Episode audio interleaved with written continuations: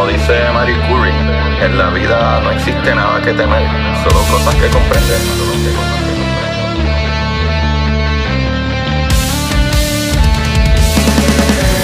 Recuerden correr y buscar la manera de aprender que más le divierta.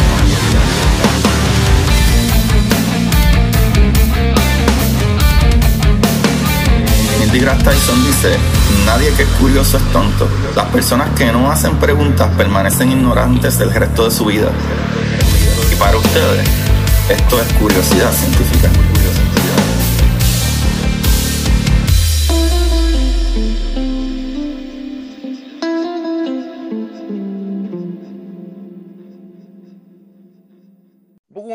Corillo de Curiosidad Científica. Bienvenidos sean todos a otro episodio más de Curiosidad, papá. Aquí trayéndole las maravillas del universo.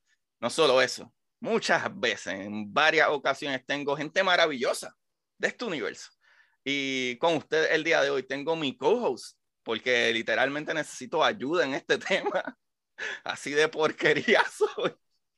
Y tengo a mi co-host Alfredo Rosario. Alfredo, ¿cómo tú estás? Muy bien, muy bien.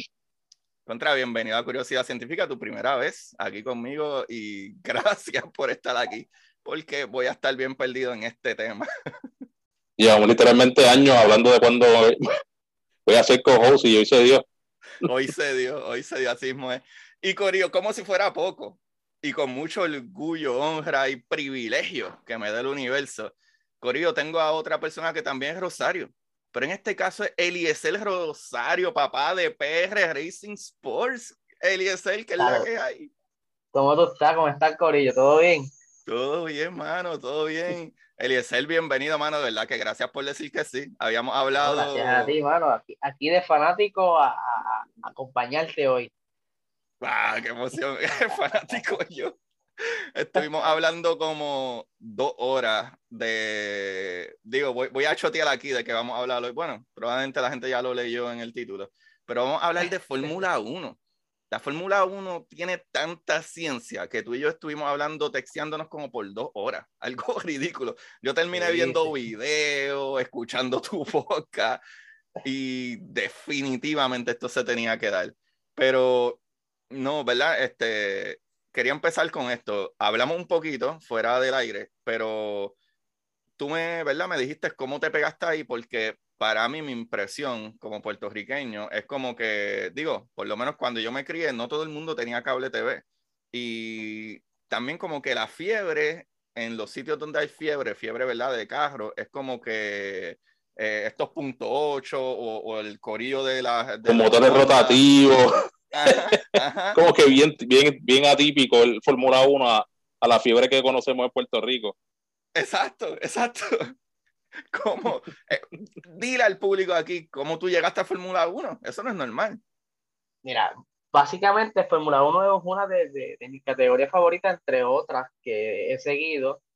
Pero como les, los he dicho quizás en, en varias ocasiones, eh, yo nunca la pude ver de pequeño seguido, era cada vez que se, se, presentaba la televisión, cuando mi papá ponía, estaba cambiando televisión, y eventualmente, pues, a la medida que fui creciendo, pues, y, y, la accesibilidad que tenía, porque como tú bien dijiste, no es tan solo tener cable TV, sino el internet y todo esto, pues poco a poco, mientras las facilidades siguieron llegando, pues podía estar más al día y leer un poco de lo poquito que podía encontrar, porque tampoco sabía dónde buscar información pero poco a poco, eh, con el tiempo se va facilitando las cosas, el Internet es una cosa maravillosa que tú puedes encontrar de todo, desde cómo, cómo cortejar a una muchacha, ¿verdad? Cómo cocinar, ¿sabes? Hay de todo, o sea, hay tips para todo y, y es una herramienta brutal, pero entonces para los fiebros como nosotros, pues nos ponemos al día y quizás quizá podemos seguir entonces de más cerca las diferentes categorías y la ciencia como tal, cómo está la ingeniería hoy día en los carros, cómo que ellos deciden qué, qué avance hacer para sacar una flota y todo esto, pues primero se prueba antes en, en diferentes categorías y, y, poco a poco van avanzando según van probando. Ok, pero cuando tú hablas de categoría, eh, porque eh, vamos, vamos a empezar por esa pregunta, ya que estamos, ya que nos introducimos ahí. eh, a mi entender, cuando empecé a mirar de esto, no solamente, e incluso uno de tus podcasts lo explica, cuando uno habla de Fórmula 1, yo siempre, o sea, yo tengo en mente eso, Fórmula 1.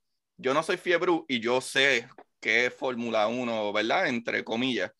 Pero de momento te estoy escuchando a ti, tú dices, no, porque está Fórmula 2, Fórmula 3 y, ajá, ¿de dónde salió Fórmula 1? ¿Cuál es la diferencia? ¿Qué son las categorías? Lo que sucede es que para poder llegar a la Fórmula 1 tú tienes que estar preparado y tener ciertas puntuaciones en una licencia especial que hay.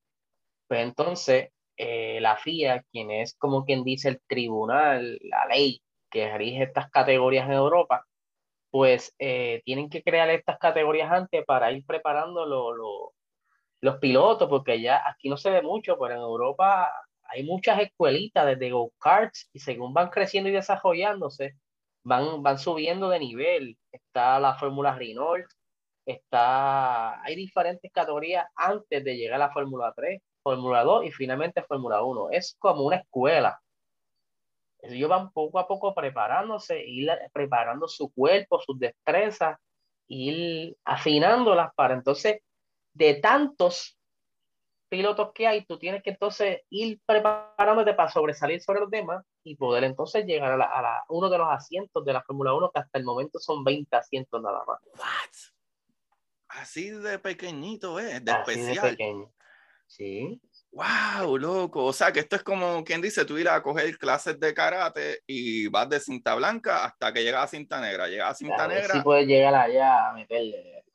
Oh, wow, wow. Y obviamente esto cuesta. Por, lo menos yo que, recuerde una, una, diferencia que siempre se habla de una y la otra, de la, entre la 2 y la 1, es que los carros de la Fórmula 2 son, entiendo que bien similares. en, en Fórmula 1 hay, hay más, la regulación es más abierta para que los manufactureros inventen entre los parámetros que les dan para jugar.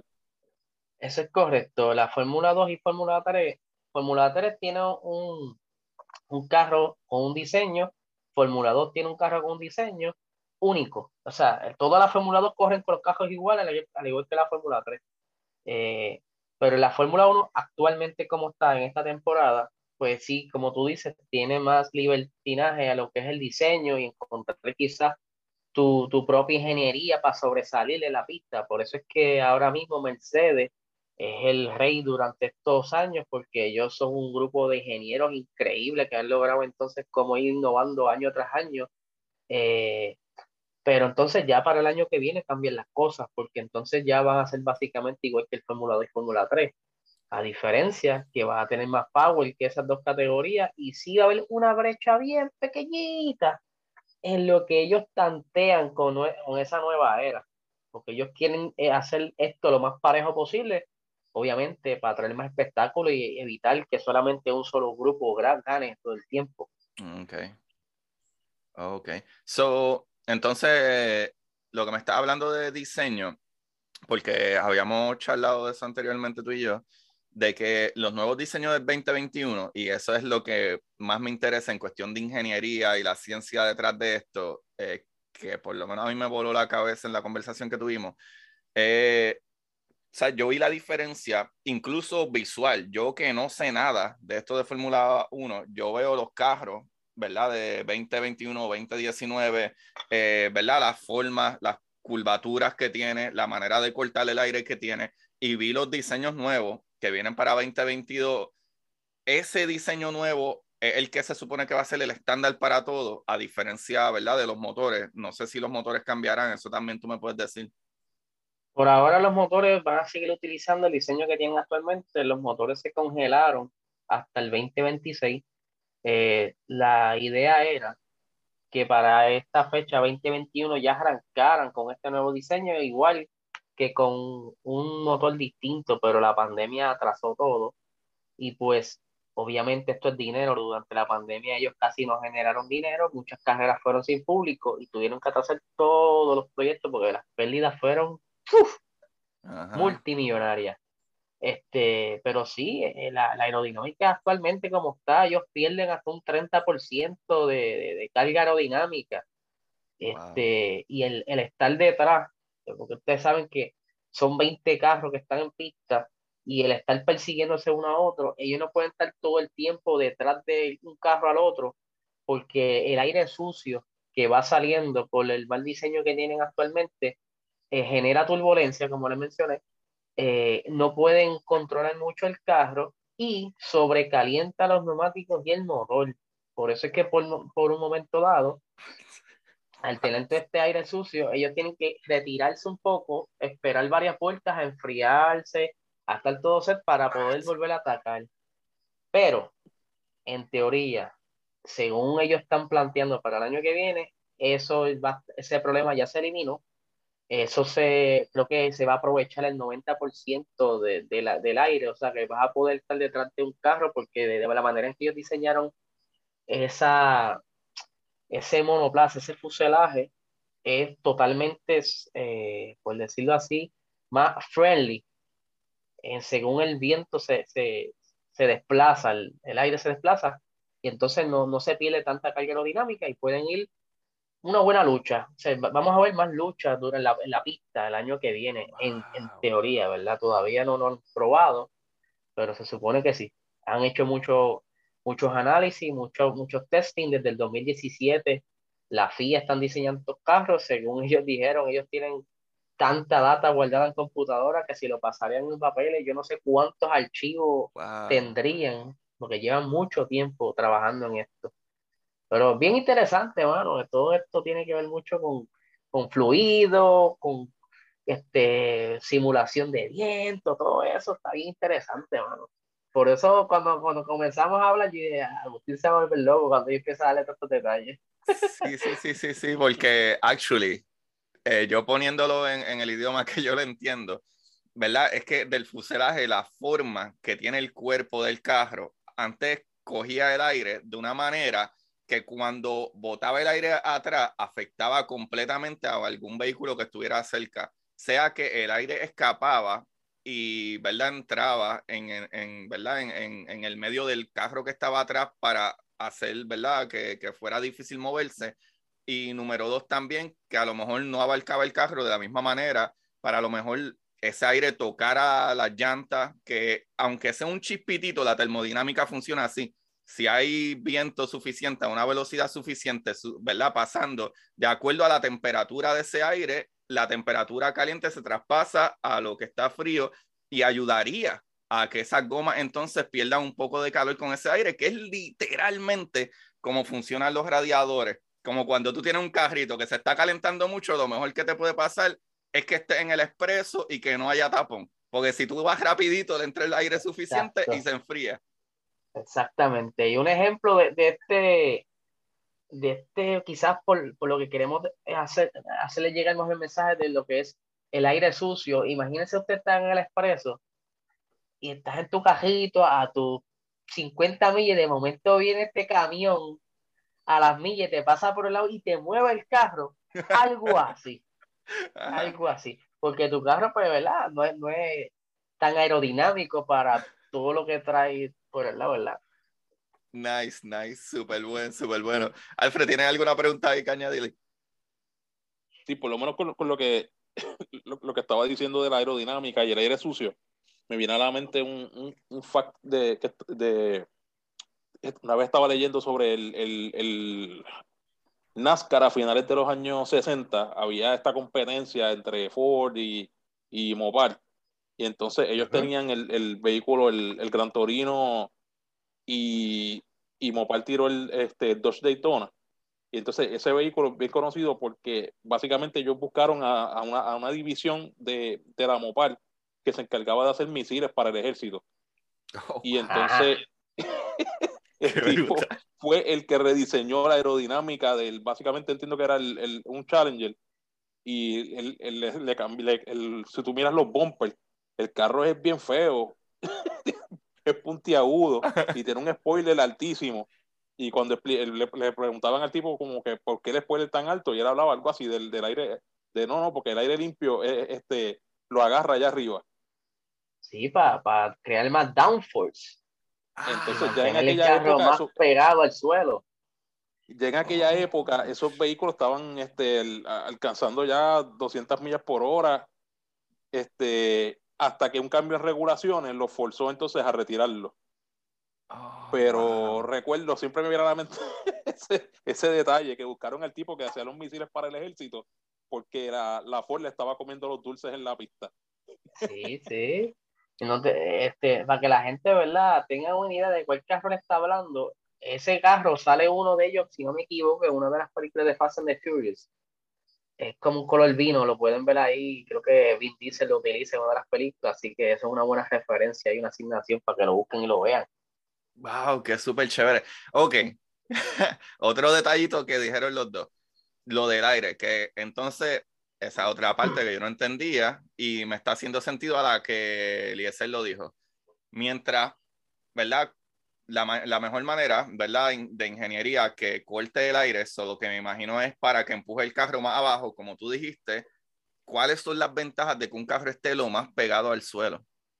Ok, vamos a explicar un poquito por encima lo que es el downforce. El downforce es totalmente lo opuesto a, lo que es los aviones. Los aviones tienen la, aerodinámica para buscar despegarse del suelo. Mientras que en la pista nosotros necesitamos tener el carro pegado al suelo. Mientras mejor esté pegado al suelo, mejor grip tiene, más velocidad va a tener tanto en las rectas como en las curvas, porque crea ese vacío.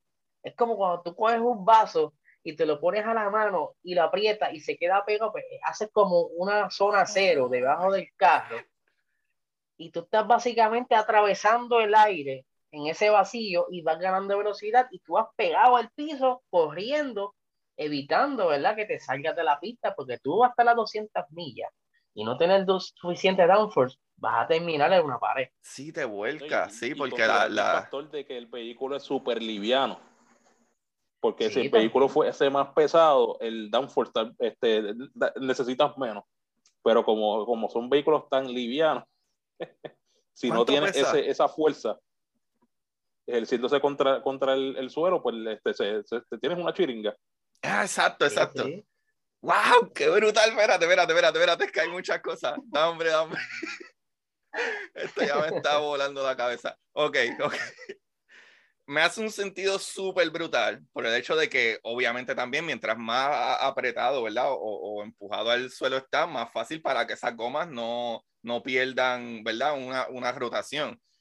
Pero, ¿cuánto pesan estos vehículos? Overall, ¿sabe? El motor y toda carrocería, todo. Más o menos como cuánto están, ¿verdad? No me tienes que decir un número exacto, pero si lo sabes, Actualmente están cerca de unos 750 y pico de kilos, más o menos.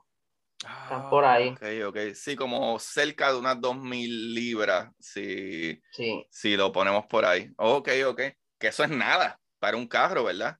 Un carro regular pesa como que como unas 7.000 libras, algo así. Un motor puede pesar como 200 libras un motor de un carro de estos heavy que corre un montón puede pesar 200 libras. Yo 8 cilindros, 8 cilindros está por ahí, entre las 400 libras. Pues mira para allá, mira para allá, ajá, ajá. Una picot de estas con un motor fuerte, pero estos carritos van volando, básicamente. Pero si la presión del aire no nos pega al piso, literal, como Alfred dice, fueran chiringa. ¡Wow!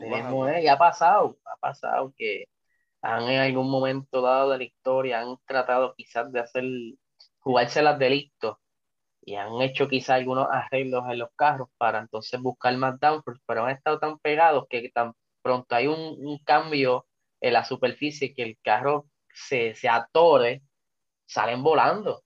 O sea, se, se, despega y se vuelcan, ha pasado. Por eso es que ahora mismo ellos tienen como una plancha debajo del monoplaza que es madera y tienen como un tip, no, no recuerdo si era grafito, tiene un tip de, un metal, pero ahí no me acuerdo, que es lo que tú ves que crea la chispa. No sé si has visto algún clip reciente. Sí, he visto que, cuando van... Eso crea una chispa, pero ¿qué pasa? Esa plancha que tiene debajo, eso se guarda. De cajera a cajerera, lo remueven y ponen una nueva y esa se guarda. En caso de que tengan que quizás investigarse alguna anomalía, porque quizás un monoplaza está muy bajo, está haciendo trampas, pues ellos miden mira, se está, está, dentro de la tolerancia de la madera no se desgastó tanto. Pero si se va, se revisan y esa madera está desgastada, pues se descalifica el carro de, de, la carrera que hubiese sido. Wow, wow, qué muchos detalles, Dios mío. Y muchas de estas cosas han sido por seguridad también, no tan solo por trampa, sino por seguridad, porque ha jugado mucho con, con a los extremos, por eso está el reglamento cada vez más estricto. En un momento dado, pues, este, echaban gasolina, ya no echan gasolina para, para puntos de seguridad, porque han pasado muchos accidentes, ha habido muchos cambios, la, la Fórmula 1 tiene casi 100 años. Wow, mano, 100 años. ¿Quién diría eso? Wow, pero ok. Dime, dime, no, dime, dime. Oficialmente tiene como setenta y pico de años, porque yo sé como que se organizaron en, los años 50, porque la, la, guerra los atrasó. Ellos ya de por sí, antes de la, después de la Primera Guerra Mundial, ellos empezaron a coger en todas estas pistas de abandonadas, las pistas de aterrizaje que utilizaron en la guerra pues ellos empezaron a correr ahí, se juntó que si los de Ferrari, que si los pues, la gente de dinero. Pero entonces por las diferentes guerras y los conflictos que hubieron, pues se detuvo el deporte. Entonces, pues se organizaron más formalmente en los años 1950. Ok, ok. No quiero brincar súper rápido, quiero hablar de la tecnología, de las ruedas, de la temperatura, que tiene que ver mucho con eso, pero Alfred, ¿tienes algo que añadir a lo que dijimos ahora? Que se me haya escapado. Mm, no, fíjate, creo que no. Estamos bien por ahora. Ok, pues vamos a la pregunta. Ok, eh, goma. Porque sé que también se cambian las gomas. Eh, sí. Porque obviamente es por desgaste, pero ¿por qué se desgastan tan rápido estas gomas? ¿Qué tipo de gomas son? ¿Cuán, ¿verdad? ¿Cuántos nuggets? No sé cómo se dice eso, mala mía en español. Ya el más no, este, espárrago, algo así. ¿Cómo? Los espárragos. No sé si se llama espárrago. ¿Sabes que las gomas tienen como que los hoyitos y tienen los tres. Ah, tú dices que si tiene surcos, no, las gomas de Fórmula 1 no tienen surcos, son Exacto. lisas. Exacto, esa es mi pregunta, esa es mi pregunta. Porque a mi entender, tú tienes unas gomas lisas en la calle y tú tienes que cambiarlas porque te va a estrellar. Esta gente va a 200 y pico de millas y las gomas no tienen surcos obviamente ya dijimos que es que hay una presión, ¿verdad? Del aire que, que los empuja y los pega a la tierra. Pero todas esas cosas son mediciones súper, súper detalladas de la ciencia y la ingeniería funcionando allá atrás. Así que tiene que haber una explicación de entonces el por qué las gomas no tienen surco o son lisas. Ok, yo entiendo que las gomas de la calle tienen surco, pues por si llueve, tiene un diseño especial para desplazar el agua. Oh, ok. Lo mismo sucede en la Fórmula 1. Para cuando hay lluvia, hay unas gomas especiales que sí tienen surco. Ah, ok, ok. para desplazar el agua. Pero ah, entonces, para poder cogerle la Fórmula 1, tú tienes que tener una pista grado 1. Quiere decir que tienen que estar aprobada por la FIA, que entonces puede soportar eh, unas carreras de, a esta altura, porque tiene que estar esa, esa, esa pista la, lo mejor posible. Y es para, también tiene que ver mucho con el grip. Son lisas porque mientras más superficie esté, tocando contra el suelo, pues tiene más agarre. Si tuvieran surco, es menos, es menos superficie que tienen. Y en un momento dado fue así.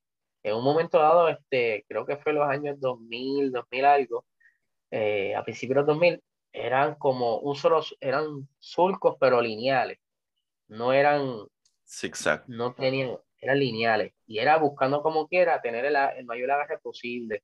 Y pues actualmente la, los neumáticos que utilizan en la Fórmula 1 son hechos por Pirelli, son una sola marca en, toda, todos los carros. Ellos tienen eh, una gama actualmente de cinco compuestos eh, de, de, donde mientras más, eh, lo que le llaman compuesto 1, 2, 3, 4 y 5. El 5 es el más blando, pero ellos juegan con eso, dependiendo las condiciones de la pista, ellos juegan con eso eh, porque ellos analizan cómo están las condiciones del suelo, qué tan rápido es el circuito. Actua en esta carrera pasada, el fin de semana pasado, era un circuito que nunca se había corrido, eh, la Fórmula 1 nunca lo había visitado, entonces era, no es tan viejo, es bastante nuevo, está bastante al día la, la pista, pero es un circuito rápido. Y ellos para no arriesgarse, y, y muy bien lo hicieron, aunque aún así hubieron problemas con las gomas, se fueron con, con los juegos de goma más duros.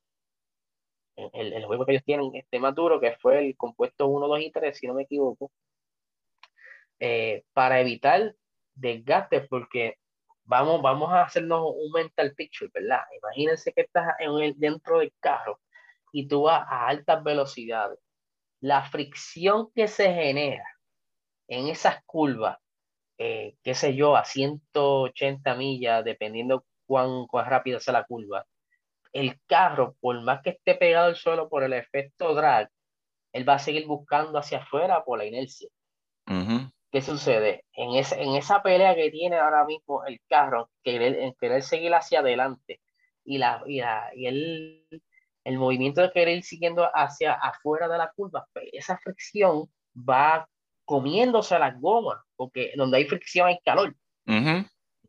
Entonces, ese, ese compuesto de goma va poco a poco gastándose. Imagínense una goma Lion, si tú la sigues pasando en el, en el papel, aunque él hizo el papel, aún así, pues la fricción se va gastando. Y así va pasando vuelta a vuelta, dependiendo del compuesto que tenga la, el, el carro montado, pues si es el más duro, pues tiene que durar más. Pero si es el más blando, va más rápido, porque tiene mejor agarre, pero te van a durar menos las gomas. Exacto. Ellos tienen que jugar con eso. ¿Qué vamos a hacer? Vamos a atacar en la primera parte de la carrera, vamos a irnos por los más blandos para ganar terreno y una vez ganamos terreno, pues cambiemos quizás a unos duros para poder terminar hasta el final.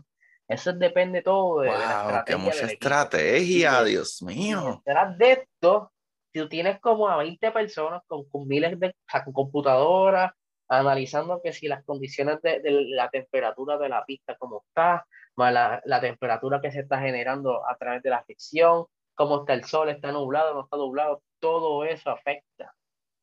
Wow, sí, sí, sí, sí, sí. Yo voy a añadir varias cosas aquí.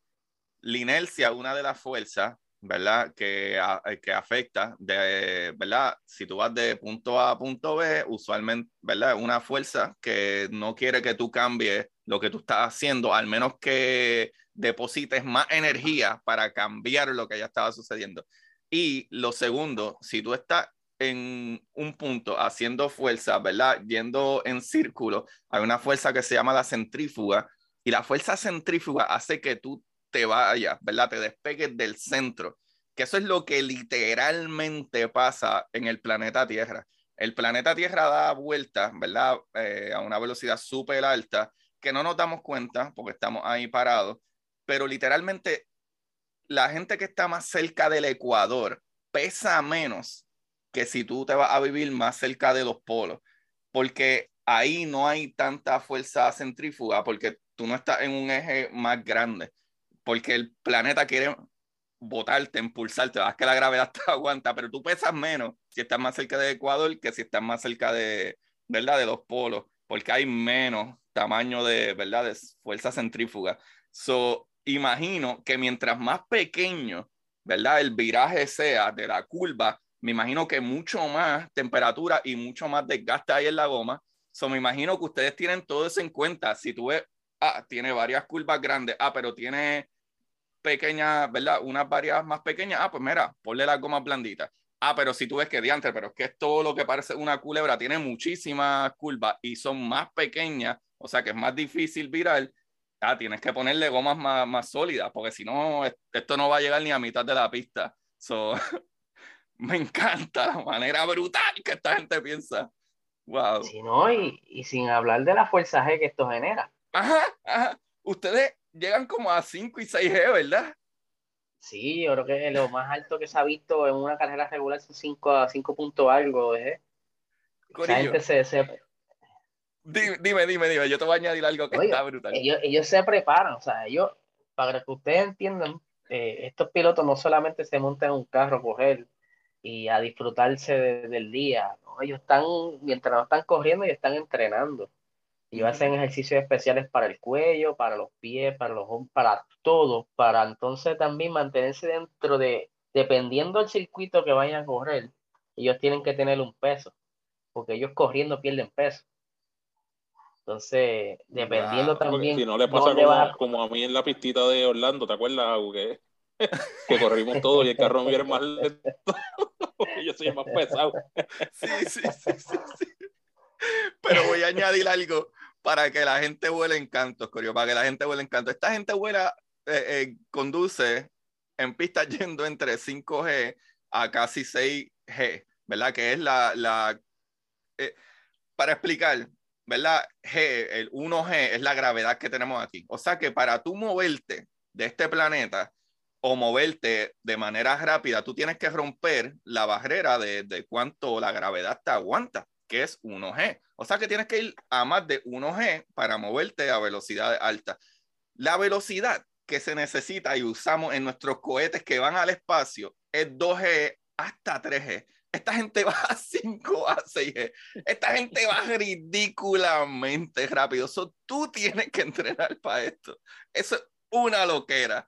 Que la gente que sale al espacio en un cohete va más lento que los que van en estos carros. Sí, sí. Entonces, si no entrenan, se, ¿sabes? se pueden desmayar. Por eso es que están también las categorías por debajo de la Fórmula 1 para que ellos vayan preparándose a eso. Wow, loco. Tú le puedes ver el cuello a ellos y son unos cuellos bien anchos. Y es por eso, porque ellos hacen mucho ejercicio del cuello. Wow, yo ni había pensado en eso. Sí. Si no, esto es otra cosa, mano. Hasta aquí esto está bien brutal. Yo creo que el récord ahora mismo en, en que un piloto ha sentido la, la, fuerza de gravedad, los G, ha sido un accidente y fueron 67 G y no se desmayó. 67 G. No, no ¿cómo va a ser, loco? Eliezer no va a ser. No va a ser. 67 G. A este tipo el que hay que mandar a las misiones astronautas para ir a conquistar otras galaxias, bro. Sí, mano, fue un accidente bien feo que hubo a final de la temporada pasada. Eh, el carro, el, muchacho, está, la carrera estaba comenzando y el muchacho vio una oportunidad, eh, un hueco, se mete en el hueco, te estamos hablando de 190, 180 millas, eh, pero no contó que, acuérdate, ellos van acostados guiando. Esa gente no van sentados como nosotros, ellos van casi acostados y la visión de ellos es bien poco. Ellos tienen un espejo retrovisores bien chiquitos. Pues ellos básicamente van guiando, eh, midiendo a, mente. Ok, unos puntos de referencia, pero no se percató que había otra persona, toca goma con goma, pierde el control y le, se estrella con una valla el carro, el fuselaje del carro de él tras, abrió las vallas y pasó al otro lado. El carro se partió por la mitad y se incendió al instante. Él estuvo en el fuego, creo que fueron 30 segundos en el fuego. Wow, 30 segundos en el fuego. Y salió por, salió por él mismo porque lo, los Marshall, hay unas personas en ciertos puntos de la pista para estas, ¿verdad? Para estas eh, ocasiones ellos estaban tirando con el extintor, pero no sabían, no sabían dónde estaba. Ah, wow. Ellos no sabían dónde estaba, porque la bola de, de, de fuego era tan grande que no sabían dónde estaba. Oh, Cuando él comienza a salir, es que dice, aquí está, y es que lo, lo agarran, pero ellos no sabían dónde estaba, lo daban por muerto. Yo estaba viendo esto en vivo. What? Yo estaba viendo esto en vivo. Yo vi cuando pasó el accidente y cuando rápido las cámaras cortaron y cambiaron el ángulo, no querían mostrar hasta que no aseguraron que estaba vivo.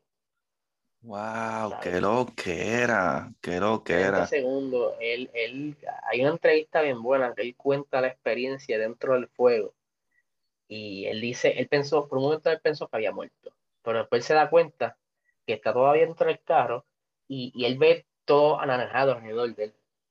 Él no se está quemando al momento porque el traje que él tiene es a prueba de fuego.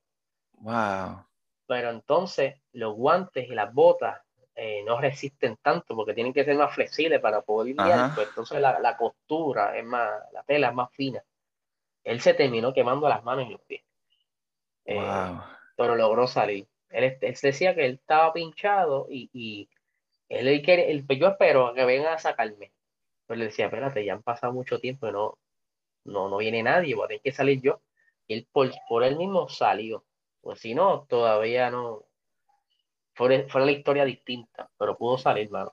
Wow, loco, 30 segundos es un montón de tiempo sí. en fuego. Para pelo, la entrevista que le hicieron a él es para pelo, él se llama Roman Richard. Para que la gente tenga idea de lo mucho que son 30 segundos en el fuego, para que tengan idea, pónganle 10 segundos a un chocolate. una barra en el microondas. Las ondas de microondas son de las ondas de radiación, o sea, de temperatura más bajita. Y si tú le pones 10 o 15 minutos a un chocolate, el chocolate se derrite completamente. So, imagínate, y eso es microondas, que es que una porquería de onda. Imagínate fuego directo y tú estás en el centro que crea los aires que salen de la misma fusión. El aire es mucho más caliente que la llama del fuego porque está expulsando energía. Es un montón de tiempo. 30 segundos, una ridícula. Wow, mano. Pero. ¿Qué, otro? Dime, lo que estábamos hablando era lo, la, la, fuerza G que él, que él sintió fueron 67, que una persona normal que no estuviese preparada eso se pudo haber desmayado, o quizás peor lo hubiera muerto. Pero... Eso, es lo más increíble, que eso sobrevivió el impacto de los 67G y salió entonces por, el, por, su, por su propia fuerza de, del vehículo en no se desmayó ni nada, exacto. Wow. Sí, porque incluso una, una de, de los problemas que nosotros tenemos con explorar el universo es que las distancias son muy gigantes. Entonces nosotros podemos seguir subiendo de G en G hasta adquirir una velocidad decente para poder visitar estos otros planetas. Igual, para que tengan una idea, eh, una visita a Júpiter o Saturno nos puede tomar 10 años, yendo a, a 200 mil millas, ¿verdad? Por hora. ¿sabe? Y eso es algo ridículo. Y el cuerpo humano todavía nosotros no hemos experimentado esas velocidades tan ridículas y extremas. Y ver que aquí en la Tierra, con la fuerza de gravedad y todas estas cosas, y el aire, que hay cosas que, ¿verdad? Eh, eh, o sea, hay fuerzas como el aire, la atmósfera, que hay eh, una, algo que está en el medio y evita que el vehículo, ¿verdad? Vaya a mucho más rápido y como quiera podemos llegar a esta cantidad de velocidad y que un humano la resista, eso está súper loco, súper, súper loco. Pero, Alfred, eh, quería que me hablara un poquito, porque Alfred me dijo que aparte de Fórmula 1, 2 y 3, hay otro tipo de fórmula que me dijiste que es eléctrica, algo así. ¿Nos puedes decir algo de eso? Fórmula E. Fórmula E, Fórmula E. Fórmula E, sí, eso es un, un intento por darle quizás a las personas como que abriendo el camino a lo que quizás sea el futuro dentro de varios años, eliminar los motores de combustión, eh, pero aún así la, la Fórmula E todavía como que no ha tenido mucha aceptación, tiene su público, pero la, la gente todavía sigue enamorado del sonido de los carros, pero aún así está bien interesante porque ellos alcanzan unas velocidades similares a lo que son la Fórmula 1 con un motor totalmente eléctrico.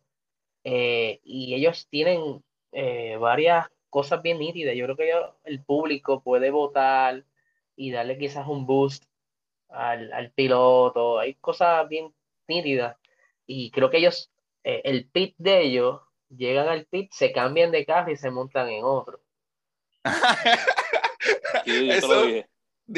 Sí, sí, Dino Alfred, ¿qué, fue? Entiendo que, que, que, creo que en, las últimas temporadas ya no están teniendo que hacer el cambio de carro, pero el, cuando empezaron, los carros no duraban la. Y que entonces las carreras son más cortas también. Duran creo que unos 45 minutos. Sí, porque todavía no han encontrado tener una batería que dure lo suficiente y que se cargue rápido. Yo creo que los únicos que han podido tener un avance bastante grande ahí han sido la categoría nueva que se llama Extreme E, que son una categoría que comenzó este año su primera temporada y que son SUV, son como unos bajas, son, eléctricos.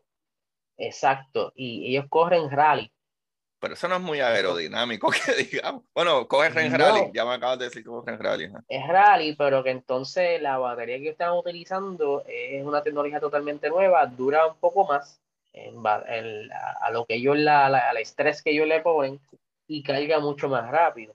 Y la lógica también es que si tienes un vehículo tipo SUV, tienes más espacio para poner la batería y, para distribuir el peso, porque ese es el problema, que las baterías tienden a ser lo más pesado.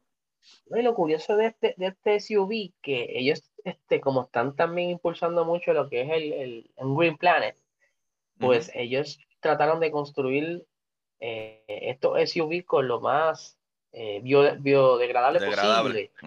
Ah, exacto, degradable posible. Ellos, ellos el roll cage, eh, la, tubería interna, es básicamente como un tipo de fibra de carbono, pero es, eh, no es fibra de carbono como tal, es como un compuesto diferente, mucho más liviano, pero hace el mismo efecto. Eh, y lo hace más liviano entonces, y por eso quizás puede durar un poco más la batería, pero lo cool es que carga más rápido, y están apostando todo a ese tipo de batería para un futuro pues los carros no tienen que estar cargando los diarios. Tú sabes que los Teslas pues, les pueden dar una pela brutal, pero tienen que estar cargándolo cada dos días. La idea de ellos es que no tengan que estar cargándolo tanto, porque sea más fácil de cargarlo. Y, y, ahí hay, entre otros proyectos que ellos están trabajando ahora mismo. Esa, esa categoría va a traer muchas noticias buenas en cuanto a avance tecnológico al planeta se refiere. Bueno. Contra mano. estaba viendo una, una discusión de, de Fórmula 1 de, de, que estaban hablando de, de, utilizar, porque ahora mismo en Fórmula 1 están usando un motor V6 este, híbrido y turbo, ¿verdad? Correcto. Pues estaban hablando de utilizar un, un motor, un motor eléctrico, el motor eléctrico, o sea, que la unidad de poder tenga más énfasis en el motor eléctrico. Y entonces estaban considerando, según, según vi, e, este, un motor de, de dos ciclos, que eso me suena a un motor como de podadora o algo así bueno. que mucho yo no sé. Que mucho yo no sé de carros ni motores. ahora, ahora mismo yo creo que esa discusión la, la tienen todo el mundo, incluso los que ah. están ahora mismo que no saben ni qué hacer con la siguiente generación de motores, pero todo apunta a que eh, están apostando al combustible sintético. Correcto, sí. Ok. Para allá que me quería dirigir. Para allá que me quería... Ese era, ese era el próximo paso. Sí, mala mía, porque algo, algo, que me llama la atención de todo este concepto que estaban proponiendo y todo eso, es que ellos decían este, consistentemente que, que, lo que lo que ellos van a, traer va a ser hasta más eficiente que lo que tenga Fórmula E. O sea, olvídate de, de, esas baterías esas que cargan con...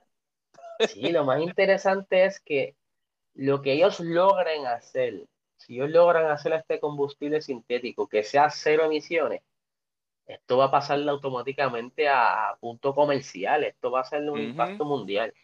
Entonces, vas, vas a poder quizás mantener tus motores de combustión actuales, que, por ejemplo, tú tienes tu carro y quizás, mira, vas a tener que cambiar entonces un sistema de SPAL mejor, o, este, o hay, va a cambiar algún componente para poder utilizar este combustible o tal vez reprogramar el, el, una reprogramación de, de, del ECU o algo así. Sí, sí. Ajustarlo, que pueda entonces el carro adaptarse a esto y no tendrás que entonces eh, descargar tu carro. Porque eso es otra cosa. Aquí la gente habla, no, vamos a meternos a full eléctrico. Ajá, no podemos hacer esto de golpe. Mucho menos con la tecnología que tenemos. Porque entonces tú vas a coger, vas a dejar el carro en el Junker. ¿De le vas a dejar el carro en el Junker? Ok, adquiero mi carro eléctrico. No, no hay demanda. No, porque no, porque hay tanta gente que quiera un carro que no, no damos abasto. Entonces tú tienes que explotar la minería, y tú tienes que eh, eh, prender todas estas fábricas que no necesariamente están corriendo con, con, de manera verde, ¿no? no es una fábrica que quizás esté trabajando solar, quizás está utilizando energía que proviene del petróleo. O sea, tú vas a, querer acabar un problema creando otro. Por eso que todas estas investigaciones son bien importantes y muchas de estas pruebas la, lo hacen en la Fórmula 1. O sea, el, aceite sintético se, utilizó de las primeras veces en la Fórmula 1 eh, eh, y eventualmente se fue comercial. Es por eso que ellos están apostando a eso, a, hacer algún tipo de combustible que sea cero emisiones y sea totalmente sintético. Brutal, brutal, caramba. Quería llegar aquí, quería llegar aquí, de eso habíamos hablado hace semanas atrás, Eliezer. Y gracias, Alfred, que me trae este tema, eh, porque número uno, voy a hacer una pregunta y después voy a seguir con lo que quiero preguntar. ¿Qué ECU? la computadora. La computadora del carro. Ok, gracias. pues ustedes hablan de ECU. Igual, ¿Tú quieres que yo empiece a hablar aquí de partícula E? ¿Ah? ¿Ah? Empieza a hablar de física sí, para que se pierda. No quieres callar ya. es la computadora que le flashean los fiebros. Ah. La, trampean para jugar con la, con la mezcla de gasolina y aire. Para que haga el bututu, bututu, bututu, ese que les gusta. Oh, ves que yo no sé nada de esto. Gracias a que Alfred está aquí. Sí, pero ah, ah, yo me acuerdo hace, hace varios años atrás, antes de que supieran cómo hacer todos estos trampeos por computadora, ellos cogían y, y le ponían computadoras de otros carros. ¿Tú te acuerdas cuando le se cogían la computadora de, los, de las nativas, la Mitsubishi nativa, y se la ponían a los técnicas? Sí, eso se hacía, mano. En la fiebre se hacía. ¿Tú sabías de eso, Alfred? Sí, sí, sí. Yo no sé nada. Me acuerdo que entonces te, te ofrecían a ah, negocios, te, ofrecían remachar, remachar, la computadora porque se la robaban. Se la robaban. Y decía, no, mira, ven acá con tu, con tu guagua Mitsubishi que te le remachamos la computadora para que los pillos no se la puedan llevar. Se la robaban para poner la fiebre a coger, sí. ¡Wow!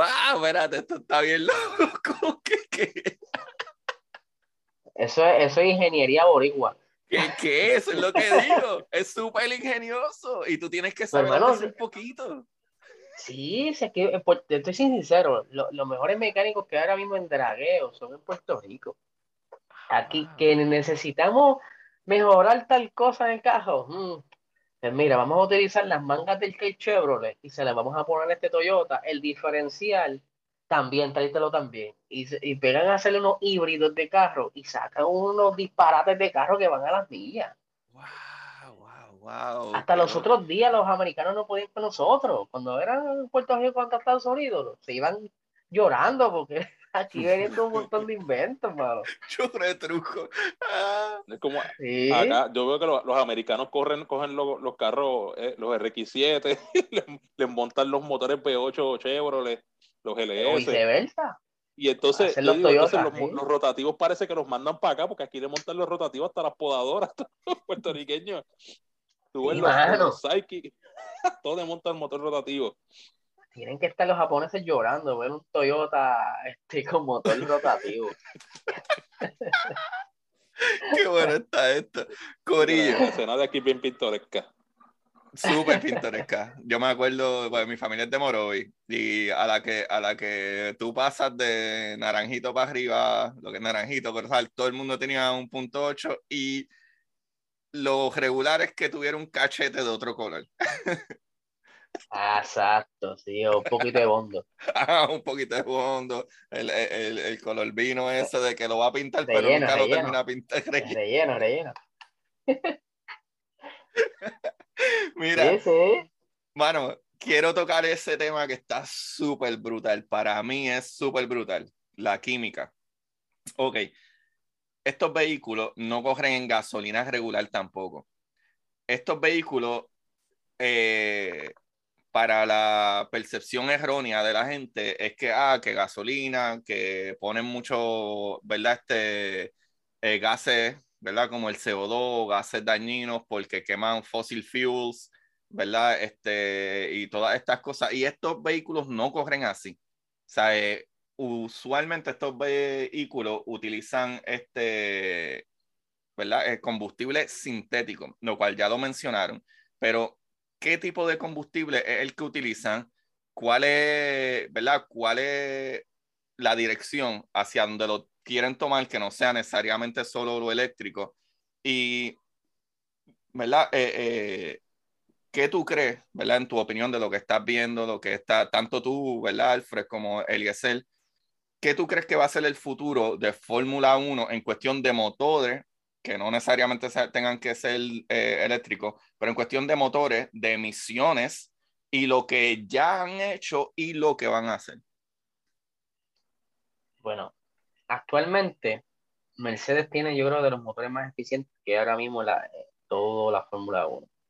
Actualmente no, todavía no están utilizando uh, combustible sintético, están utilizando una, una mezcla. Para el año que viene van a usar el, combustible que es orgánico, que tiene, no recuerdo cuánto por ciento de etanol, que es, hace menos emisiones, pero todavía crea emisiones. Ellos quieren irse a cero emisiones. Pero eh, quizá lo que me quieres llevar es si todavía de aquí a 15 años van a estar utilizando motores de combustión, yo creo que sí.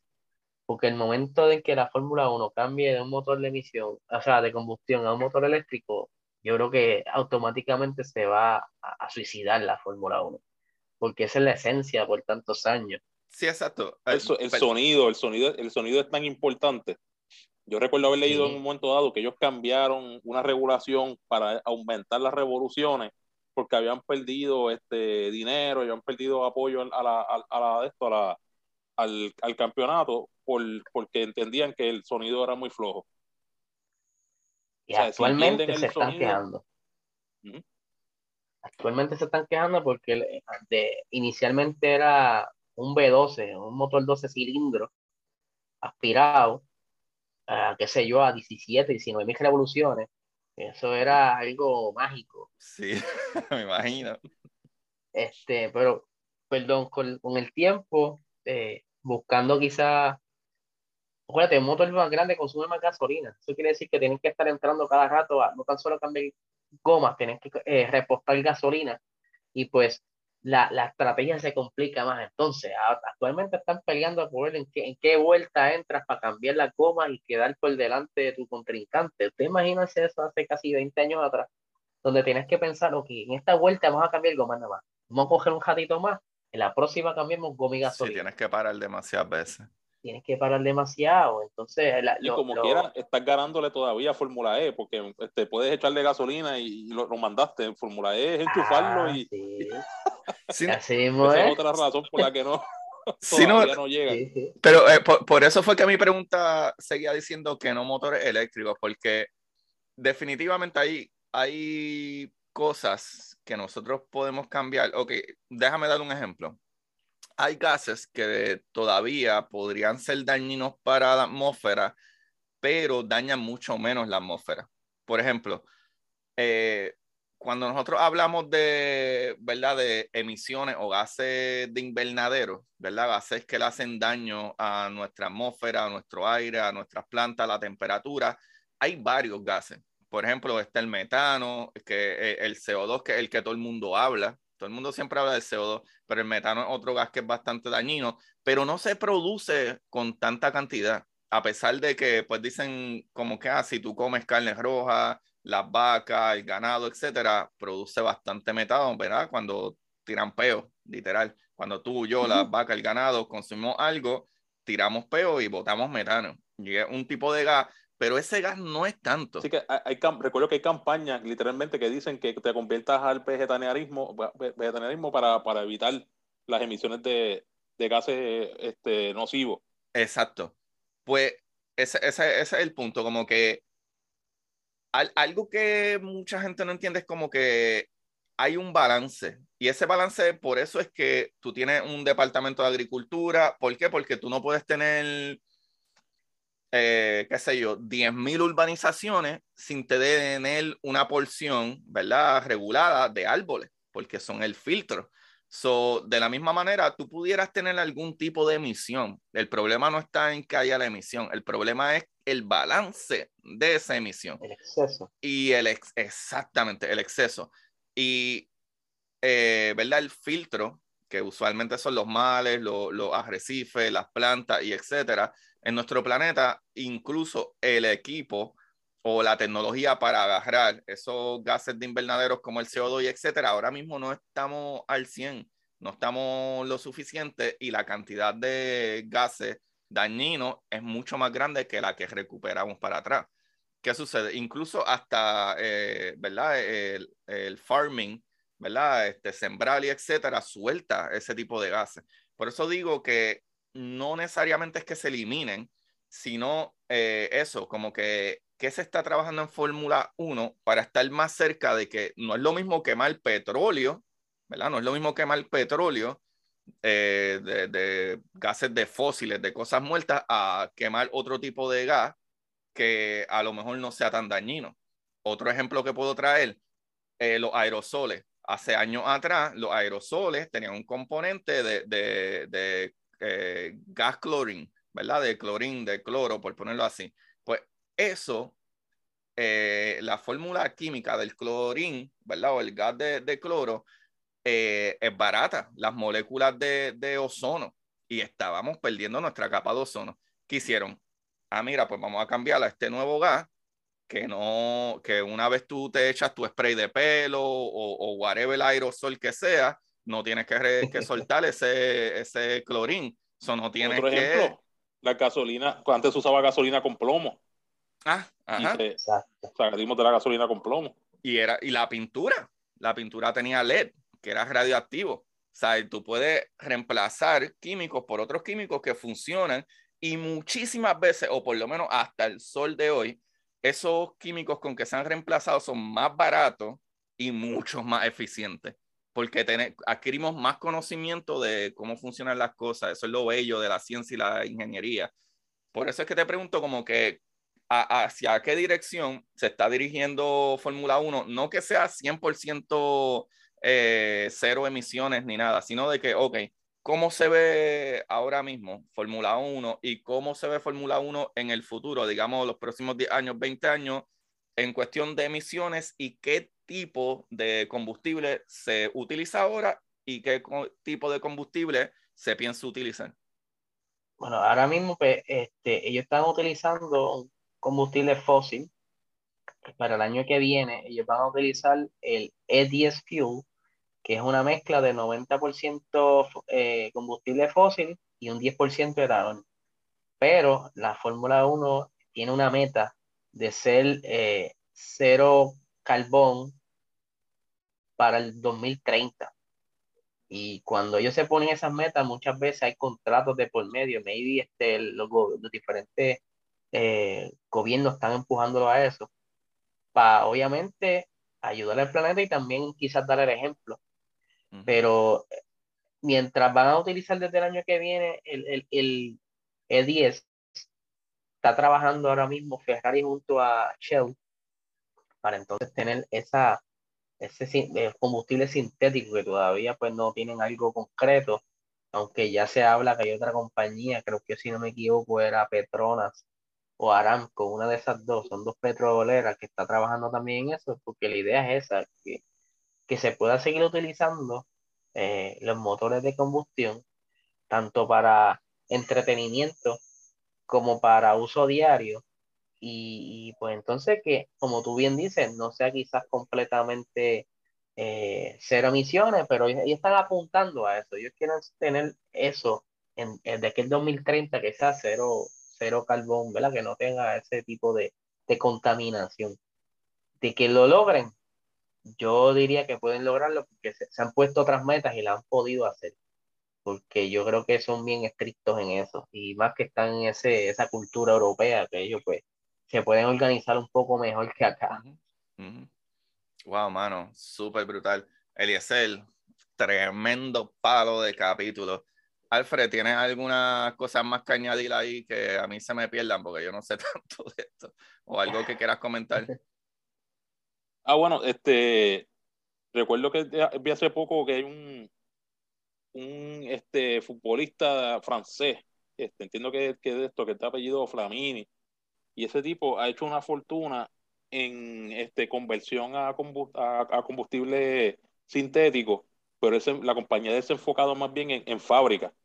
Todavía no, no, se han metido a esta cuestión de, los de, de, de, los vehículos, pero en Europa el, el, el, tipo ha hecho una fortuna. Dicen que es el, el, futbolista, el futbolista más millonario que hay y el tipo no hizo su, su fortuna, en nada que tiene que ver con, con fútbol ni, ni, ni, zapatos ni nada de eso. Solamente o su compañía grande, la, la que le deja la mayoría de su ingreso, es la, de, la del combustible sintético. Que eso se está moviendo, pero todavía tal vez no ha llegado a, a, a, los carros, pero eso debe venir por ahí. Porque como tú estabas diciendo, este, a lo mejor la persona, las personas piensan que la, el, movimiento va hacia vehículos eléctricos para todos, pero este, no, no va a ser así de fácil, tú sabes. Cambiar la, este, Actualmente esas baterías de esos carros, yo creo que lo único que se puede reciclar es un 20%, lo demás se bota. ¿Qué tú haces con todo eso? Esa es otra cosa. Qué bueno que dijiste eso, Eliezer. Y la contaminación para extraer todos esos, esos, esos, esos, químicos. Para, para tú construir tienes que de alguna manera sacar materia prima. ¿Qué tú vas a hacer para sacar esa materia prima? Minería. Que es este, súper bien. Crear, este, prender una fábrica para fundir plástico. Algo tienes que hacer porque Ahora mismo, si tú quieres cambiar todo eléctrico en el planeta, tú tienes que crear estaciones de carga, tienes que prender a China, porque China es verdad el duro en eso, y ustedes saben que China poco a poco han podido controlar un poco la contaminación, pero es por cómo ha estado esto de la pandemia y eso, pero si tú le metes una demanda de, suplido para meterte una meta quizás de en dos años meter todo eléctrico, tú sabes toda la contaminación que ustedes van a hacer. Sí, sí, sí. Se, se va a dañar más antes de Porque quizás ahora mismo con la tecnología que tenemos no, no, es, no es viable, pero quizás aquí 10 años se pueda hacer. Sí, sí, sí, sí, sí, sí.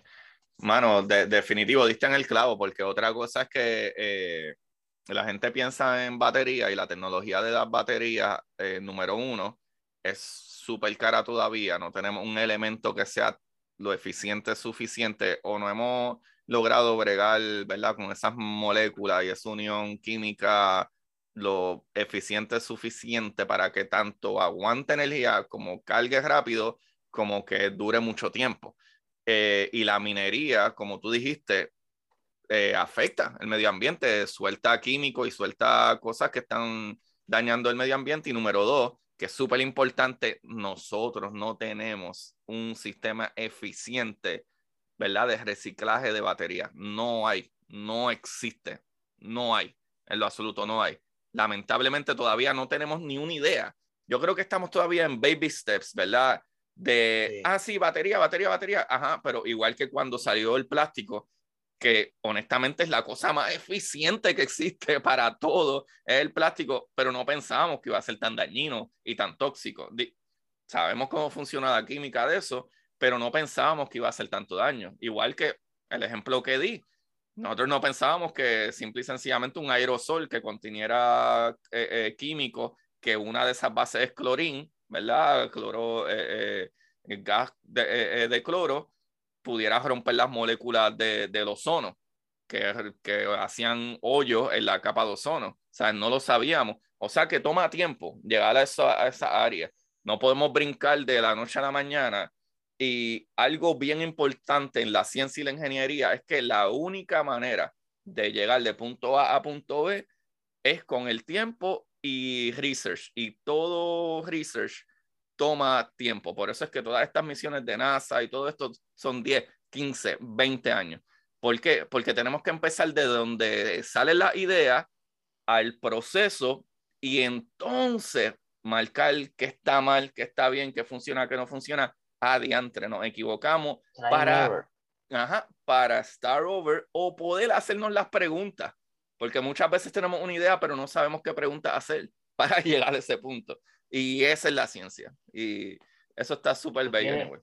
Tú quieres ver eh, eso que has dicho, pero en una manera más acelerada. Yo me refiero a la ingeniería, el improvement continuo. La Fórmula 1, mano. Fórmula. Tremendo punt. Alfred, es un improvement constante, mano. Sí, no, es ridículo, es ridículo. En verdad me ha volado la cabeza. Me enviaste videitos que eh, los videos nada más de lo del diseño, de lo que viene para 2022. Eh, yo no soy fiebre de carros y nada más la ciencia e ingeniería que hay en eso es ridículo. Te, va, te enamoras de ellos, te enamoras de ellos. Eso está súper brutal. Súper brutal. Ahorita tú estabas preguntando sobre la, la, dirección en la, en la que va. ¿sabes? Lo que tienes que mirar es lo que ellos están usando ahora mismo. Este, ahora mismo ellos tienen este, un, un motor V6, este, entiendo que es 1.6 litros, que es probablemente más pequeño que el motor de tu carro, este, que tú usas todos los días. Pero entre el, este, eso con la tecnología de turbo que están usando, más el motor eléctrico con el sistema híbrido, eso, este, esos motores pueden llegar hasta mil caballos de fuerza. Más o menos por ahí entiendo que, que están, ¿verdad? Este, sí, sí. El, motor de combustión llegan casi 700 y lo complementa el motor eléctrico que llegan casi a los mil caballos. Entonces piensa que, que esto, el motor eléctrico, te, este, te aprovecha las ventajas que, que, te pudiera a lo mejor ofrecer el Fórmula E, que es el torque instantáneo, pero te elimina con el resto del sistema todas las limitaciones, por ejemplo, del, del range que se te mueren en, a mitad de carrera. Y aparte de eso, no pierdes el, sonido, que eso es tan importante para, para, esto, para mantener la fanaticada apasionada, tú sabes. El, el, el, motor eléctrico no, no, no, va a ser sustituto nunca. No, de verdad que no. Brutal. Eso es otra cosa. Sí, sí. Brutal. Oye, algo bien curioso. ¿Tú, ¿Tú, llegaste a ver cómo es que se, se mantienen esas baterías calificadas en los Fórmula 1? No. ¿Y tú, Alfred? No, no. Eso tiene una tecnología en las ruedas que cuando ellos frenan, genera esa fricción y esa fricción se transforma en energía. Oh, wow. Pensaría que fuera al revés, porque actually tú cargas algo, si tú tienes un dínamo, ¿verdad? Si tú tienes un conductor eléctrico y lo y haces que de vuelta, que así que funcionan los molinos de viento, así que funcionan las plantas nucleares. Si tú tienes un dínamo, algo que sea conductor de electricidad que está dando vuelta, eh, crea una carga eléctrica y esa carga eléctrica se transforma en energía. Wow. Es cuando frenan. Cuando frenan. Cada vez que ellos frenan, eh, toda, esa, toda esa energía que se queda en la frenada se pasa a la batería. Por eso, por eso es que me vuela la cabeza, porque yo hubiese pensado que es por el dínamo, no, no, no por la frenada, la energía. Yo me imagino que, que, no utilizaran un dínamo quizás para no complicar tanto la, la el, área de la goma. ¿no? Y el área de la goma, porque ellos tienen, ellos tienen que, que, mantener las temperaturas en esos discos de freno, más, este, mantener la simpleza de tú poder cambiar la goma tan rápido, pues no quisieran comprometer esa área, pienso yo.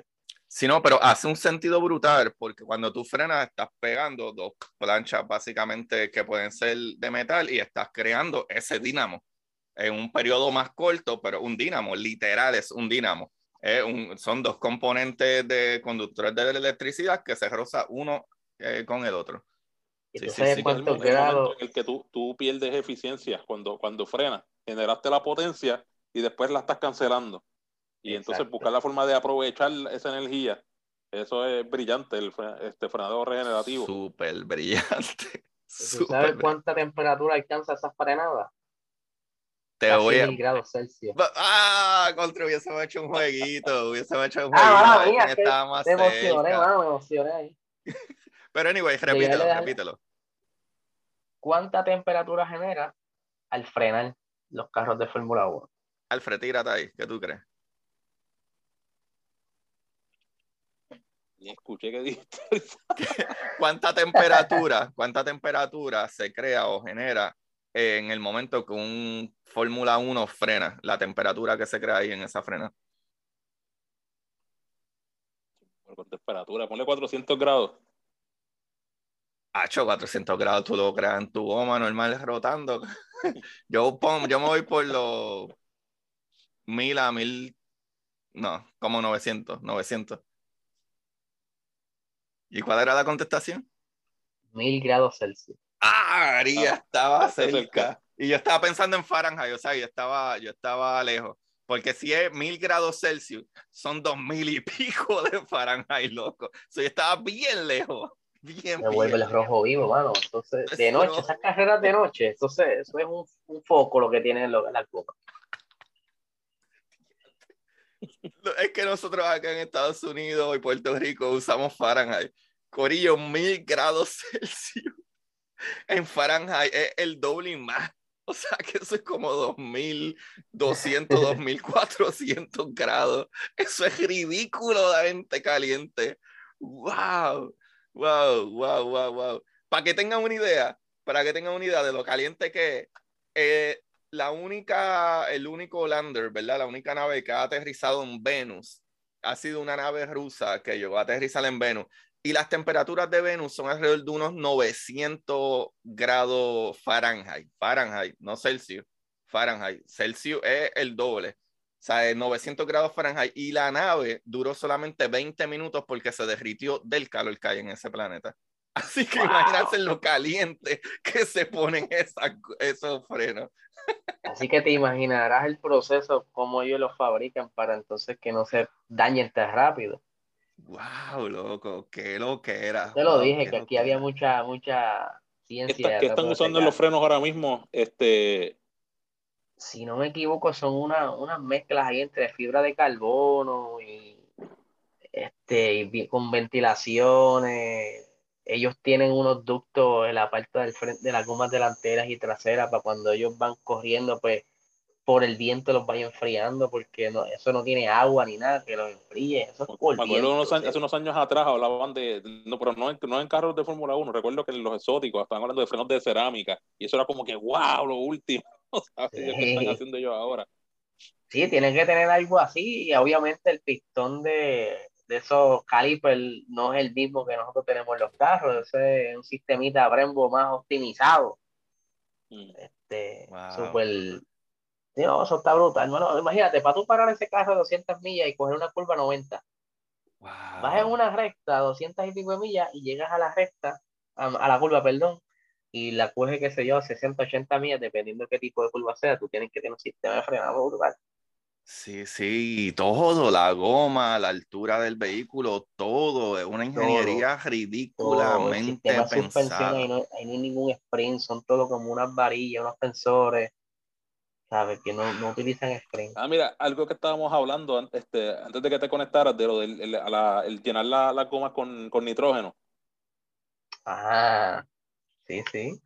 Entonces, Agus, se sorprendió un poco porque le dije, este, pero sabes que tú puedes ir hoy en día y le, le llenas las gomas a tu carro con nitrógeno también. En Costco lo hacen mucho.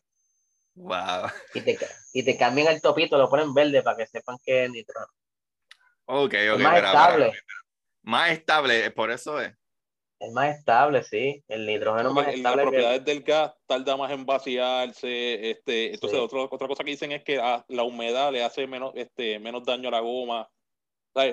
probablemente para que, para que el corollito de, tu abuelo no le va a hacer mucha diferencia.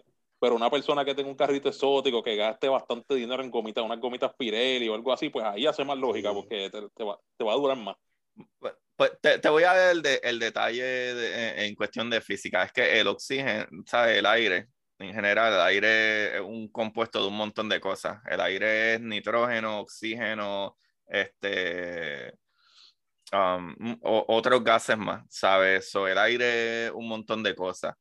Eso es, es un elemento o una molécula, podría decir, porque un elemento es más sencillo sería una molécula mucho más pesada porque tiene un montón de cosas ahí. Por ejemplo, el oxígeno tiene ocho protones, ¿sabe? El nitrógeno son como cuatro o seis, pero si mezclas todo, este, tiene argón. El argón también es un elemento más pesado, pero está todo junto en eso que llamamos aire.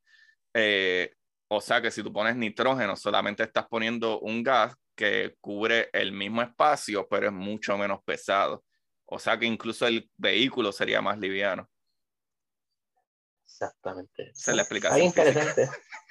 sí, a que ustedes vean que, que no es tan solo montarse, echarle gasolina al carro y conducirlo. Tú tienes que sentarte un día y pensar cada detalle de tu carro del uso diario, cada detalle que tiene tu carro, ya sea por dentro o por fuera, quizá hubieron horas y horas de pensamiento para eso cuánta fórmula matemática, cuánto análisis de materia. Años, y años. Porque, porque esa hora es cuando tú quieres un nuevo modelo. Pero hay que hablar claro. Estos son años y años y años. Hace más de ciento y pico de años desde que empezaron las carretas. De cuán eficiente es una, una goma más grande contra una goma más pequeña, porque todo eso cambia la velocidad, y cómo se mueve el carro, hasta el tamaño de la goma, ¿sabes? ¿sabes? Del aro, en verdad, eh, eh, ¿sabes? Todo, todo, todo es algo pensado. Eh, ejemplo que puedo dar, si tú tienes una bicicleta que es mountain bike con unas gomas regulares y de momento cambia a una bicicleta de calle o como le dicen por ahí, que tiene las gomas más grandes y la goma más finita, la velocidad tuya es súper más grande. So, todo, es, todo es ciencia y física, eso está bien loco. sí, sí. Eh, bueno, Corillo. Y aquí, hay, aquí, material, aquí no, que hay material para hacer como siete, nueve, una temporada completa, porque esto está bien nítido. Bueno, qué bueno, qué bueno. Es que, es que no, quiero dejar. Cómo se han transformado los motores a través de los años, que cambiaron del, cuando cambiaron del B12 al B10, del B10 al B8. Sí. ¿Y por qué? Cuando fue buscando eficiencia. Ni eso. Bueno, revoluciones. hablemos del vapor. Eso eran los motores, eran de vapor, corillo. Eso eran los motores. Motores más eficientes eran de vapor y corríamos como a 4 millas por hora, 3 millas por hora. Tú caminando ibas más rápido que el vehículo. Y todavía hay carros de competencia que corren con hidrógeno. Pues mira para allá. Y el hidrógeno es, peligroso, es peligroso. Eh, el hidrógeno es bien explosivo, bien flamable. Por eso es que tenemos un sol, eh, mayormente hidrógeno. Eso es una loquera, eso es una loquera. En verdad, donde la tecnología y, mano, el ingenio humano está a otros niveles. es una loquera hablar de esto, Alfred y Eliezer. Pónganse a pensar donde nosotros estamos hoy en día. Antes íbamos en caballo. Sí. Un dato curioso. Y es que una, ustedes saben que Hitler, pues, obviamente fue una persona bien mala y trajo mucho, mucho caos al planeta, pero una de las cosas más curiosas que él quizá, no, no él lo hizo, pero lo mandó a hacer, fue un carro económico para su gente. Y ahí es donde sale el Volkswagen, que ese motor, que ese motor no, no, tiene, no tiene radiador, ese carro se enfría por aire. Sí, sí, sí, eso sí lo sabía. al fin sé algo, al fin sé algo. Al fin sé algo. Sí, sabes, algo bien interesante. ¿Y a, quién se... lo encomendó? A Ferdinand Porsche. Ferdinand Porsche. Ah, wow. Wow, wow, wow, wow, wow. Qué brutal. Wow, so la Porsche está. ¿Desde qué año está esa gente? La Porsche era nazi. Sí, por eso. Ah, pero ellos nacieron ahí, con los nazis, literal. él, no, él no, estaba antes, antes de que los alemanes robaran toro.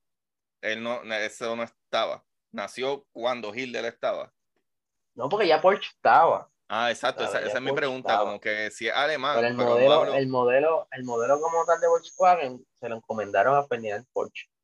Mm, ok, ok. Por e, esa, esa, exacto, esa es mi pregunta, como que sí, sé que es alemán, pero ajá. o sea, no es, él de momento ese tipo no fue que dijeron, mira, este tipo es igual que los que hacen los cohetes, que son los mejores. Piensa, piensa esto, acuérdate que en aquella época, si él, tú eres alemán este Hitler es tu, tu, tu, jefe de Estado, tu gobernador, tu ah, presidente. Exactamente. Y te mandó, te dio, un te dio, un trabajo, tú le vas a decir que no.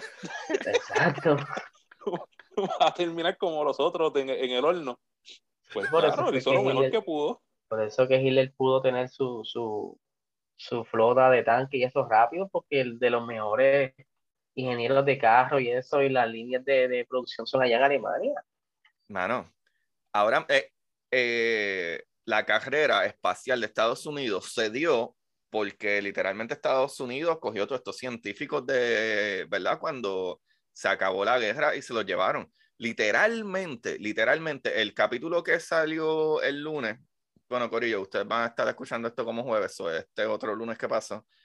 Eh, yo digo, un, yo, yo narro eh, una pequeña anécdota de las primeras cosas que enviaron al espacio, que fue en 1949 fue un, un el cohete que enviaron y, ¿verdad? Fue creado por estos científicos eh, alemanes que en el momento que se acabó la guerra, ellos se rindieron ante Estados Unidos. Y dicen que se rindieron ante Estados Unidos, pero es que Estados Unidos necesitaba meterse en la, ¿verdad? En la carrera espacial. Y quienes eran las bestias pregando, obviamente, con las cosas espaciales, los alemanes. Hay en la historia que será bochornosa o no, pero esto es lo que pasó. Literalmente Estados Unidos cogió muchos de estos científicos, ingenieros alemanes y no los mandó a la cárcel o no los fusiló. Dijeron, ah, espérate, espérate, vengan acá. Les vamos a perdonar la vida si no, no hacen que lleguemos al espacio. Porque no podemos estar perdiendo contra Rusia, Alemania en estas cosas. ¿sabes? ese corillo estaba Einstein por ahí, ¿verdad? ¿No? Einstein bregó eh, más en el nivel de, la bomba. Ajá. Casi todos los físicos alemanes y Estados Unidos físicos eh, fue más cuestión del proyecto Manhattan, más o menos. Y Einstein realmente, él parte de... Ok, Einstein por lo que ganó su premio Nobel fue por, eh, se llama el condensado de Bose-Einstein, que uno de los científicos era Bose y la idea principal era de Bose, no de Einstein. Y Einstein hicieron eh, una teoría y probaron que funcionaba así, de cómo funcionaba, eh, um, ¿cómo te digo? En, física cuántica eh, hay una cosa que las partículas, ¿verdad? A nivel subatómico se mueven de una manera. Si tú las observas es un punto, pero si tú no las observas, y hay un experimento que tú puedes hacer, tú puedes ver que la partícula, si tú tiras una sola partícula, se mueve como si fuera una ola y choca entre ella misma y no entendemos por qué. Pero e, esa manera de que se mueve, ese, esa onda, eh, Bose y Einstein crearon una teoría de que si tú tienes unas partículas que se llaman bosones, que son las partículas de la energía, eh, ¿verdad? De las fuerzas como tal, no de la materia, como estamos hechos tú y yo, pues tú puedes crear una onda eh, gigante si tú le bajas la temperatura suficiente para que esos bosones, esas partículas se unan y creen como quien dice una partícula gigante. Y él dio mucho énfasis en el campo de la física cuántica, aunque Einstein no creía en la física cuántica pero científicos más como eh, eh, Feynman y, y, y Bohr y, y, Richman y todos estos otros científicos fueron los que más trabajaron en, en, en, el núcleo del átomo y la energía nuclear y la bomba atómica y el proyecto Manhattan. verdad que esto está bien interesante, mano. Mira, dato curioso que me, me, recuerdo hablando de eso del, del, del Volkswagen eh, fue que, que, cuando empezaron a importarlo a Estados Unidos, la gente lo asociaba con eso del, del régimen nazi y no fue muy popular.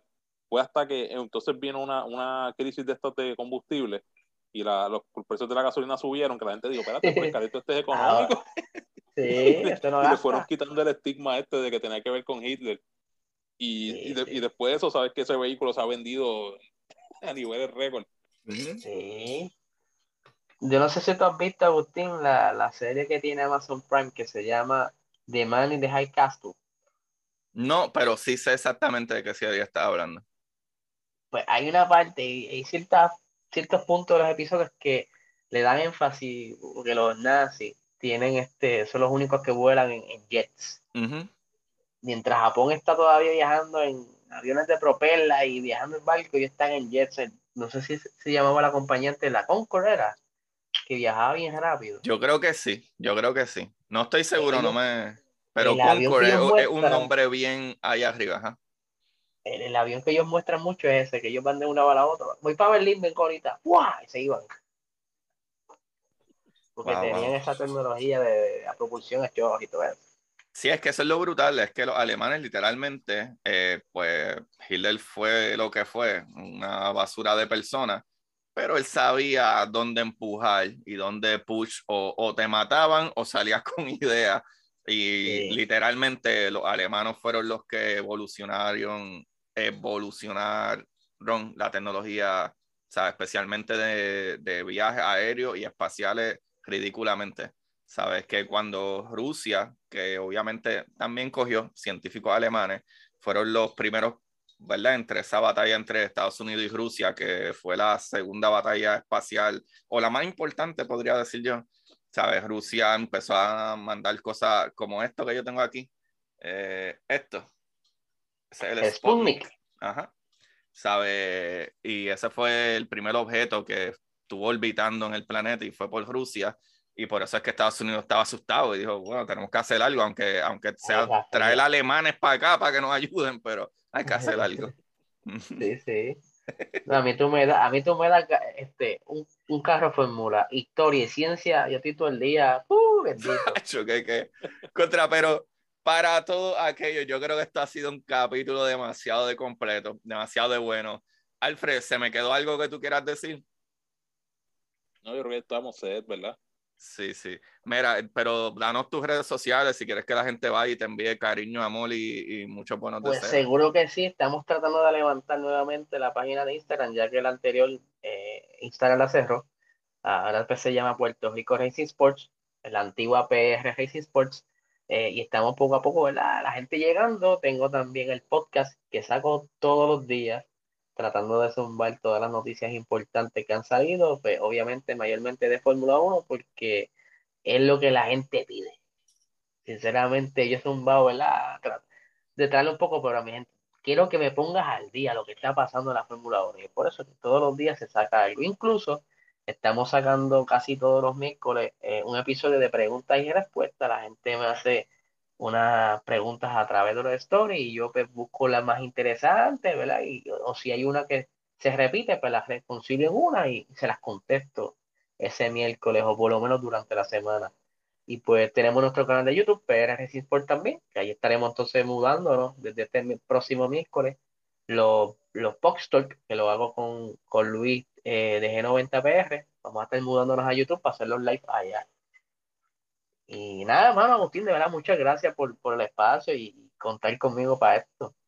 Mano, Eliezer, eres un duro, eres un bravo en la materia. Y no solo eso, hablaste de PR Racing Sport, pero dijiste que tiene el podcast, pero el podcast se llama Hablando Acelerado. Para que lo consigan, ¿eh? Hablando Acelerado el podcast y lo demás, pues vayan a PR Racing Sports para que Eliezer les dé clasecitas de cómo es que hay que correr y sonar. Poco a poco, yo, te voy, yo te voy a jalar para acá, tú verás. No, no, ya me tienes al otro lado, ya me tienes al otro lado, ya me tienes al otro lado. Mira, voy a, no, no estoy chavando, voy para Netflix a, a buscarle, ¿verdad? Estos resúmenes para pa, cachar y, meterme, porque me tripea.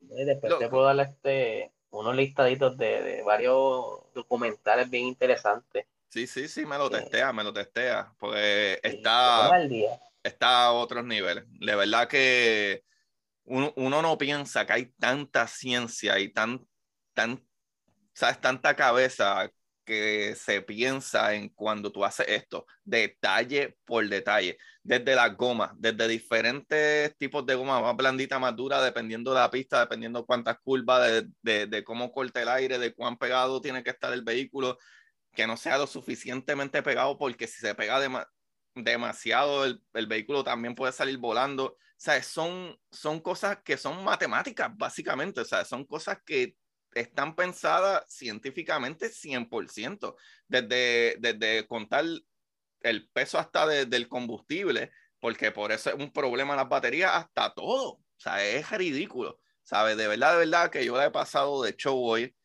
No, no pensé que un episodio hablando de carros, que yo no soy fiebre de carros, fuera tan brutal. Esto está súper ridículamente bueno. De verdad que sí. Pues, pero anyway, Eliezer, mano, de verdad que gracias nuevamente. Alfred, ¿quieres decir tus redes sociales, Alfred? No, no, gracias. Me quedo así escondido. Alfred Rosario, ese muchachito, mi pana desde de, de, la escuela. Nosotros nos conocemos de siempre, el que sabe todos mis secretos más íntimos. Ah, este... Pero nada, Corillo, a mí, ya ustedes saben, nos pueden ayudar dándole like, rate, este, follow, compartan este episodio y sigan a Eliezer Rosario en PR Racing Sports y su podcast, que verdad que se le olvidó mencionar, lo de Hablando Acelerado, que está súper bueno. Y si nos quieren apoyar un poquito más, vayan a Amazon y consigan mi libro de curiosidad ah, científica, El universo en arroz con habichuela, y también mi última novela, que tiene mucha acción y no es para niños, no es para niños, Corillo, de la exploradora Titán. También la pueden conseguir en Amazon o, ¿verdad? Este, escribiéndome directamente a Curiosidad Científica Podcast en Instagram, donde ahí también me pueden seguir y darme mucho cariño y amor. Corillo, como siempre les digo, semana tras semana, busquen la manera de aprender que sea más rápida y más divertida. Se cuidan, Corillo. Bye, bye. Y para ustedes, esto es curiosidad.